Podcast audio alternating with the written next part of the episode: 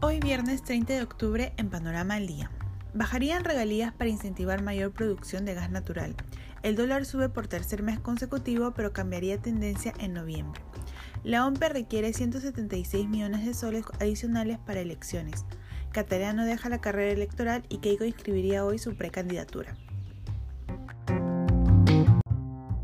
En el panorama económico, según el Ministerio de Energía y Minas, se busca que una mayor producción compense una reducción en la tasa de regalías. Además, revela que evalúan una tarifa única de gas natural a nivel nacional.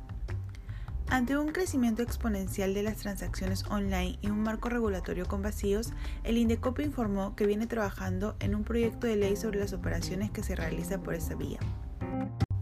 El país debe dejar de lado el conflicto para enfocarse en cómo hacer para que el sistema previsional mejore en adelante, consideró la presidenta de la Bolsa de Valores de Lima. Se necesita aumentar la competencia, ajustar la regulación y conseguir que más peruanos accedan a una pensión mínima, afirmó. La Contraloría General advirtió sobre una situación adversa en el marco del contrato de Estado-Estado y su incidencia en el proceso de procura internacional para la ejecución del Aeropuerto Internacional de Chinchero, en Cusco. La expectativa de venta online por Black Friday es de 100 millones de soles. Los consumidores peruanos digitales han crecido cerca del 50% este año debido a la pandemia. Nivel de crecimiento pre-COVID era apenas de 10%.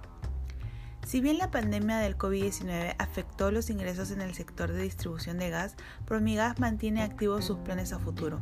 Solo en el ámbito de sus concesiones invertiría cerca de 600 millones de dólares en los próximos cinco años. Una de las respuestas de las entidades financieras a la crisis del COVID-19 ha sido el mayor impulso a las soluciones digitales.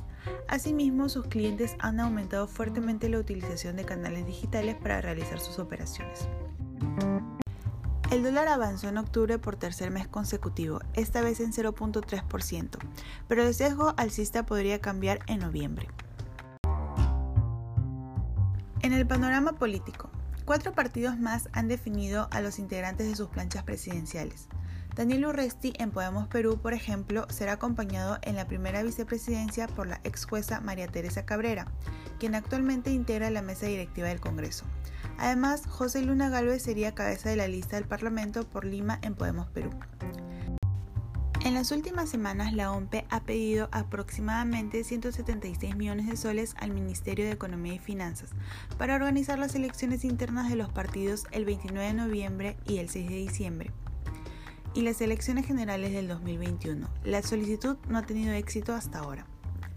El presidente de la Comisión Especial del Congreso para la Selección de Magistrados del Tribunal Constitucional, Rolando Ruiz, informó que 65 candidatos, entre ellos 53 hombres y 12 mujeres, se inscribieron para el concurso público.